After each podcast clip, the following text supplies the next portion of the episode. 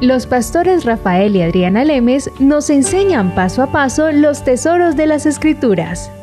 Descubriremos cuánto nos ama Dios y qué ha ganado para nuestro beneficio. Este programa es patrocinado por nuestros amigos, miembros y socios de Iglesia Palabra Pura y Blaze Ministries International. Hola, bienvenido a tu programa de Blaze Ministries International con Adriana y con Rafael Lemes. Te damos la bienvenida al programa una vez más.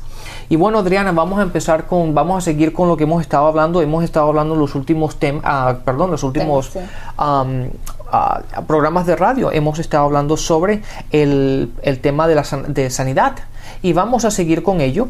Si lo que tienen su Biblia con ustedes, si van a, Mar, a, Lucas, perdón, estábamos en Lucas capítulo 5. Y estábamos hablando en el último, la último el último tema, estábamos hablando de la mujer con el flujo de sangre a ver, Morena, ¿dónde estábamos? ¿En qué, habíamos terminado? Perdón, estábamos en Marcos capítulo 5. En Marcos capítulo 5 encontramos el pasaje donde la mujer con el flujo de sangre, nos encontramos ahí que ella llevaba 12 años enferma.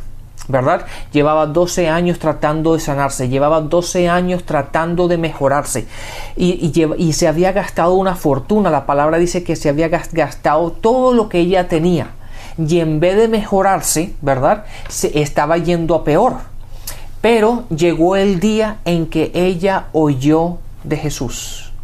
Ella oyó de, Jesús, ella oyó del, del, Evangelio, ella oyó de las buenas nuevas. Ella oyó de que había alguien que tenía una respuesta la cual ella no había conseguido. Y esa respuesta fue de que Jesús sanaba. Exacto, Rafael. Y cuando uno empieza con esa base, ya avanzó muchísimo. Porque si nosotros empezamos con la base de, sí, Jesús sanaba, pero en esa época, no ahora, ya ahí la incredulidad, ¡fum! cortó lo que la fe hubiera podido hacer, que la fe recibe lo que la gracia ha dado. Entonces, tenemos que entender que en este caso, esta mujer estaba completamente determinada a creer lo que ella había oído. Y por lo tanto esta mujer pasó eh, dentro de la multitud sabiendo que ella hubiera podido ser apedreada si la gente descubría que ella tenía un flujo de sangre porque la ley eh, de Moisés así lo exigía. ¿ok? Entonces ella pasó por alto esto porque estaba buscando lo que la gracia había dado. Tenemos que recordar que las escrituras dicen que la ley de Moisés fue dada, pero la gracia vino. Algún día haremos un estudio sobre la gracia para que la gente entienda más claramente qué es la gracia. La gracia es el favor inmerecido de Dios, un favor que el hombre no se merece, un favor que Dios nos hizo, ya que Adán se tiró todo este eh, planeta, él perdió todo el plan que hubiera podido tener Dios para el hombre desde un inicio. Entonces Dios inmerecidamente del hombre, sin que el hombre se lo mereciera, Dios quiso intervenir para podernos ayudar, lo hizo por amor. Y en esa gracia, cuando la gracia vino, trajo la sanidad, ¿ok? Entonces esta mujer fue completamente determinada y con fe, así que ella rompió el obstáculo de la incredulidad. Exactamente. Y eso, y eso fue lo que hizo. Ella actuó en lo que creyó. ¿Y qué fue lo que ella creyó? Ella creyó que Jesús tenía la respuesta de su problema, ¿verdad? Y de hecho hay algo, hay algo que quiero que toquemos un poco porque mucha gente piensa, y nos hemos encontrado esto con mucha gente que piensa de que si Dios quiere que ella se, que, que, lo, que, uno debe estar sano, ¿verdad? Entonces Dios lo va a hacer. Pero es, es, es cuestión de que Dios lo haga, no cuestión de uno. ¿Verdad? Pero tenemos que entender que ya todo lo que hecho, eh, lo que Cristo iba a hacer, ya lo hizo en la cruz. Sí, muchos tienen esa, ese pensamiento. Y entonces, si Dios quiere, Dios verá. Sí, Dios verá. Y entonces, pues si Dios quiere que yo me sane, ya Dios me sanará. Pero es interesante que aunque ella oyó que Jesús sanaba, ella no se había sanado hasta que no fue y, y actuó en lo que ella creía. Pero por otra parte, hay, aunque en este pasaje aunque en este pasaje precisamente no lo dice, hay muchos en los, que vamos, en los cuales vamos a mencionar ah, seguidamente, lo vamos a ver, pero generalmente en las multitudes, en donde siempre Jesús estaba reunido, y de hecho hoy lo podemos ver en, nuestras iglesias, en todo sitio donde vamos, que siempre que hay un grupo de gente, siempre hay alguien enfermo. Es raro el que tú te vayas a un sitio donde hayan 5, 10, 15 personas y no esté alguno que tenga algún, algún dolor, alguna alergia, lo que sea. ¿Verdad? Entonces, aunque este pasaje no lo menciona, es muy probable debido a que una multitud lo estaba siguiendo y la gente sabía de los milagros y que Jesús sanaba, de que mucha gente en ese que, estaba en la multitud, ¿verdad? Probablemente estaba esperando que, que Jesús lo sanara. Y entonces, como tú dijiste anteriormente, muchas veces, aunque, aunque los estaban tocando, no habían recibido, porque necesita uno actuar en fe, ¿correcto? Y entonces hay que tener en cuenta que aunque Dios quiera, ¿verdad? Aunque Dios quiera, no todo el mundo recibe, porque lo que uno recibe no simplemente porque Dios quiere. La palabra de hecho dice que Dios quiere que todo el mundo sea salvo pero no todo el mundo es salvo. ¿Por qué? Porque hay algo que tú y yo tenemos que hacer para recibir la salvación. Lo mismo pasa en la sanidad. Cristo ya lo hizo todo en la cruz. Por las llagas de Cristo, de Cristo hemos sido sanados. Ya está en pasado, ya está hecho. Ahora tú y yo tenemos que actuar en fe, tenemos que recibir aquello que por gracia ya ha sido dado. Lo que tú has dicho es muy importante, Rafael, porque estás tocando unos puntos en que cae mucha gente. Sí, mira cómo esta mujer se abre paso entre la multitud y toca a Cristo, ¿no? Con fe. Entonces ahí usted puede estar viendo que esta mujer lo estaba buscando con toda determinación, ¿ok? Mucha gente ora con una actitud pasiva como Dios me gustaría ser sanado, ¿cierto? Pero la realidad es que sinceramente esas personas podrían prescindir de la sanidad. Ellos simplemente, sí, pues a mí me gustaría, ¿ya? Pero no están comprometidos al punto que dicen yo no puedo vivir sin la sanidad. Es que no, me niego a vivir sin la sanidad. Entonces, es por eso, Rafael, que cuando uno no está como en esa actitud de yo no acepto esto, si uno no está en esa actitud, es muy difícil alcanzar lo que la gracia da. Y tú dijiste otro punto. Eh, si Dios quiere, entonces pues que Él me sane. No, no, no. Ojo, porque con el ejemplo que diste de que la palabra dice que Dios quiere que todos los hombres sean salvos. Ahí está la manifestación en ese versículo de lo que la gracia quiere. Ahí está la manifestación. Pero entonces, porque hay miles que se están yendo al infierno? Porque miles no están actuando en fe en lo que la gracia hizo. Por lo tanto, miles no están recibiendo al Salvador. Por lo tanto, si nos dejamos solo por la gracia, la gracia por sí sola no va a poder hacer absolutamente nada. Simplemente está el poder ahí, pero no lo está recibiendo la gente. Y la fe por sí sola la fe no hace absolutamente nada tampoco. Absolutamente nada. Hay mucha gente que tiene una frase que es completamente equivocada y hay cientos de canciones con frases que dicen la fe mueve a Dios. Mentiras. La fe no mueve a Dios. Eso es mentira. Dios ya se movió por gracia lo que hace la fe es recibir lo que la gracia ya hizo. ¿Ok? O sea, la fe en ningún momento dice, ay Dios, yo voy a hacer esto y esto y esto y esto para que tú hagas esto. No, no, no, no, no. Eso no es así. La gracia hizo todo en la cruz por nosotros. Lo que hace la fe es recibir. La fe recibe la salvación cuando, con, cuando confesamos con nuestra boca, creyendo en nuestro corazón que Jesús es el Hijo de Dios. Exactamente. Y hay, una, hay un punto interesante en esto, Adriana, que es la, eh, la fe se mueve. Básicamente lo que la fe hace es recibir lo que la gracia ha provisto, ¿correcto? Pero muchas veces la gente deja la gracia aparte y se fija nada más en la fe, que es por su fe, porque yo tengo mucha fe Y verdad, y entonces mis obras. Exactamente. Entonces a uno uno pasa uno pasa dejando a un lado lo que Cristo ha hecho en la cruz, ¿verdad?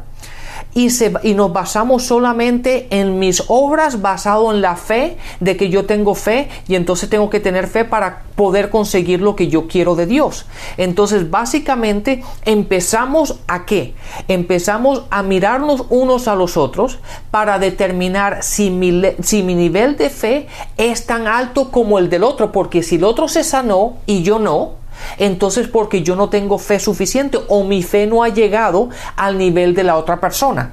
Y empezamos a compararnos unos con los otros. ¿Verdad? Y ahí es cuando uno empieza a trabajar. No es que tengo que tener más fe, no es que tengo que hacer esto, no es que tengo que hacer lo otro, para ver si mi nivel de fe empieza a subir para poder conseguir lo que la otra persona ha conseguido. Y no tiene que ser un nivel de fe. Jesucristo dice, si tú tuvieras fe como un grano de mostaza, tú dirías, o sea, otra vez, la boca, la boca está en movimiento, dirías, quítate y échate en el mar, y lo que dijere sería hecho.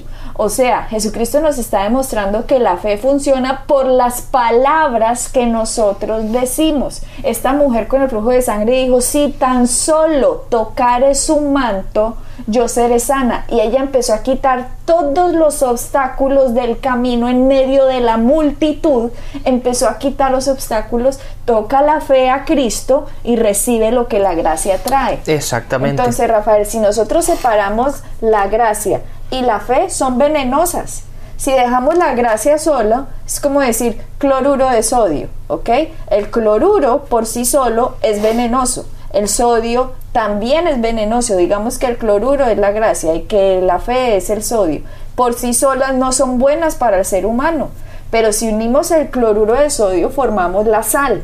Entonces es lo mismo, cuando la gracia y la fe se unen, forman algo bueno para el hombre pero hemos encontrado muchos casos en que la gente dice, es que yo hago esto y esto y esto y voy a la iglesia y he ayunado y he leído la Biblia y, y, y ¿qué más dicen? Y he diezmado y Dios no me ha sanado. Es, y uno dice, pero porque usted está actuando en fe solamente. ¿Cómo así? En fe y basándose en las obras. O sea, fe en obras. Exactamente, porque el, hecho, el hecho de que dice, no es que Dios no me ha sanado, primero es que no ha entendido que ya fue sanada para empezar, porque por las llagas de Cristo ya tú fuiste sanado. Entonces ya eso está ya está hecho, ¿verdad? Pero cuando uno empieza a decir, no es que yo hago esto, no es que yo hago esto y hago esto y Dios no me ha sanado, la fe no está en lo que Cristo ya ha hecho, ¿verdad? Sino está basado en mis acciones. Y ahí es venenosa la fe. La fe así no sirve porque la fe separada de lo que la cruz hizo no sirve para nada. Y si yo digo, por otro lado, pues Dios verá, pues si Dios me quiere sano, Él verá, estoy dejándole la carga a la gracia. Y la gracia por sí sola no va a hacer nada porque Dios nos ha dado libre albedrío a todos los seres humanos y Él no va a obligar a absolutamente nadie que crea lo que Él ya hizo. Por lo tanto, la gracia y la fe se tienen que unir para ser beneficiosa. Exactamente. Y cuando ya se unen las dos, cuando una persona dice, es que la palabra dice que Jesucristo por sus llagas me ha sanado, significa que si yo estoy enfermo, esta enfermedad está ilegal en mi cuerpo, por lo tanto se tiene que ir. Y yo declaro que soy sano por las llagas del Cordero que es Jesucristo. Y cuando uno empieza a tener esa actitud, a pesar de que le duele, a pesar de que se siente mal, a pesar de que ve el, el problema, uno simplemente empieza a descansar en lo que la gracia hizo, ¿ya? Obviamente no recibe esos síntomas, no recibe esa enfermedad, empieza a declarar en contra de eso que se tiene que ir. Imagínense que eso se va por allá al fondo del mar o lo que sea, utilicen la imaginación, utilicen la Santa Cena en su casa, pongan en el, cuando tomen el pan, hagan memoria de lo que Cristo hizo, pongan eso en Cristo, porque la palabra dice que Dios es Dios hoy. si escuchara su palabra hoy. Así que, aunque eso sucedió hace dos mil años, podemos ponerlo hoy. Es como si hubiera pasado hoy, porque Dios es eterno. Así que hubiera sido como hubiera pasado hoy. Por lo tanto, escúchenme bien lo que la frase que les voy a decir ahora. Nosotros no somos los hijos de Dios. Nosotros no somos personas enfermas tratando de sanarnos. Nosotros hemos sido sanados y Satanás nos está tratando de enfermar es muy diferente, ay, es que yo estoy enfermo y me estoy tratando de sanar. No, cuando yo comprendo que cuando nací de nuevo, mi espíritu ha recibido toda la vida de Dios y en esa vida que ha recibido yo he sido sanado, por lo tanto mi cuerpo tiene que nivelarse y ajustarse a la herencia que yo recibí. Exactamente, y es mucho más fácil creer eso que creer al revés. ¿Verdad? Porque mucha, mucha gente está tratando de quitarse la enfermedad, pero es más sencillo creer que uno es sano, ¿verdad? Y que se está quitando la enfermedad que no le pertenece a uno. Entonces es simplemente como uno lo ve y la gente siempre lo ha visto al revés.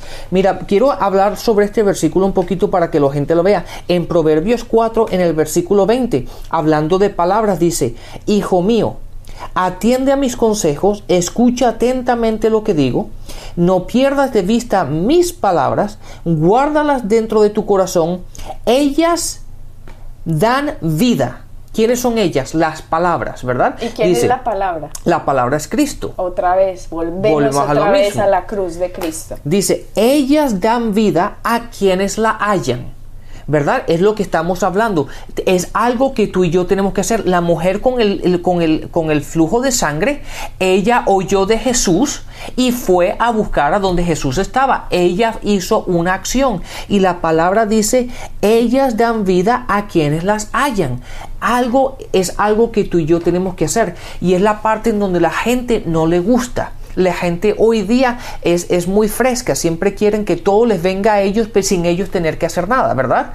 Entonces, pero hay algo que tú y yo tenemos que hacer y es poner en práctica aquello que oímos, poner en práctica la palabra. Y dice, ellas dan vida a quienes las hallan, son la salud de tu cuerpo. Fíjate que la palabra es la salud de tu cuerpo más claro no puede estar. Así que si yo me lleno de la palabra de Dios, si yo me lleno de las escrituras, me lleno de, la, de la Biblia, ¿verdad? De la palabra de Dios y empiezo a caminar en ella y empiezo a meditar en ella, empiezo a confesar en ella, la palabra me dice, ella, la palabra misma, es salud para mi cuerpo. Dice, porque sobre todas las cosas cuida tu corazón, porque de él mana la vida. Más sencillo no puede estar Adriana. Entonces, eso es lo que tiene que hacer. Y de hecho, si lo vemos claramente, eso fue lo que hizo la mujer con el flujo de sangre. En el momento que ella oyó hablar de Jesús, ¿qué fue lo que dijo? Si yo solamente tocara, yo voy a ser sana.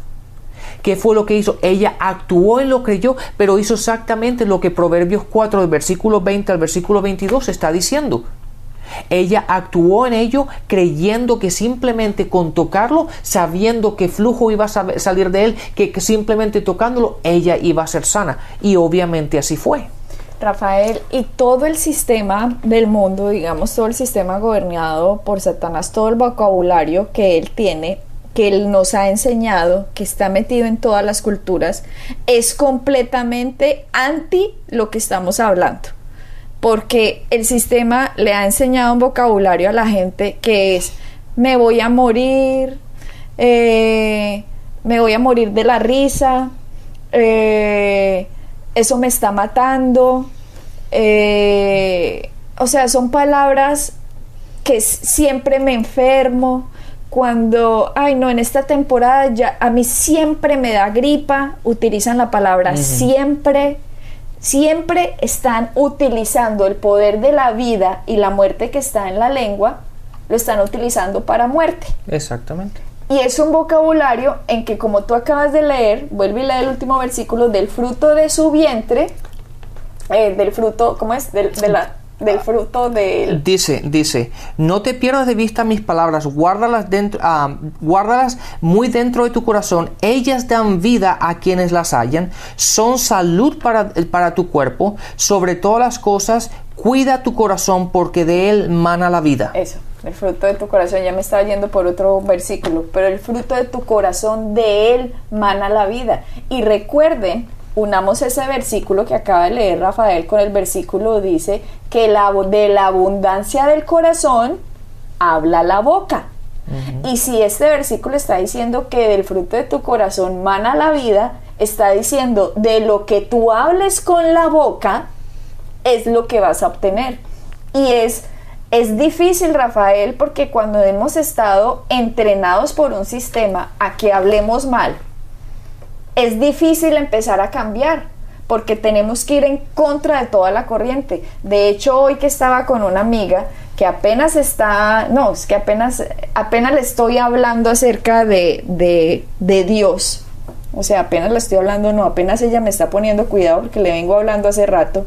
Siempre le digo, no hables así, porque siempre está diciendo cosas como, esto me está matando, eh, a mí siempre me pasa lo peor, si algo va a salir mal, preciso es a mí, eh, la ley de Murphy, si algo va a ocurrir que va a dañarme, preciso se me va a dañar, eh, siempre tiene ese vocabulario. Y cuando le, le, pasan las cosas, entonces ella dice, ¿ves? Como te dije que así me pasa. Y es eso, porque ellos son profetas de su propio destino. O sea, del fruto de su corazón, de, de, de esas palabras, está mandando lo que están comiendo. Por lo tanto, nosotros tenemos que adoptar el vocabulario de la Biblia. Tenemos que adoptar el vocabulario de lo que Cristo hizo para poder entonces empezar a disfrutar de las bendiciones de Dios. Así es. Y sabes que, mira, hay una cosa aquí terminando con este pasaje. Sobre la mujer del flujo de sangre. Fíjate que al final dice, dice algo interesante, le dice Jesús a la mujer, le dice, hija, tu fe te ha sanado. Pero es interesante que Jesús cuando le estaba preguntando a ella, cuando se, finalmente al final ella se acercó y le explicó lo que había pasado, que antes de Jesús, cuando Jesús le dijo a ella, hija, tu, tu fe te ha sanado, no le dijo, oye, pero yo no te quería sanar, o cómo sabes tú que Dios te quería sanar, o no era el momento de, tu sanación, o cómo, o por qué piensas que Dios te quiere sanar, ¿verdad? Sino simplemente le dijo, hija, tu fe te ha sanado, dando a entender de que está disponible para todos, está disponible tanto para ti como está disponible para mí. Entonces tenemos que actuar en lo que ya Cristo ha hecho por nosotros. La incredulidad, Rafael, va a ser siempre un cortocircuito con el poder de Dios, así que nosotros tenemos que cortar toda enseñanza que nos haya dicho a nosotros, bueno, Dios tendrá un propósito con esa enfermedad. Es que Dios te quiere humilde o Dios te puso a eso con, con, por algún motivo. No, entendamos esto. Jesucristo no llevó la enfermedad en la cruz para que Dios después nos ponga las enfermedades a nosotros.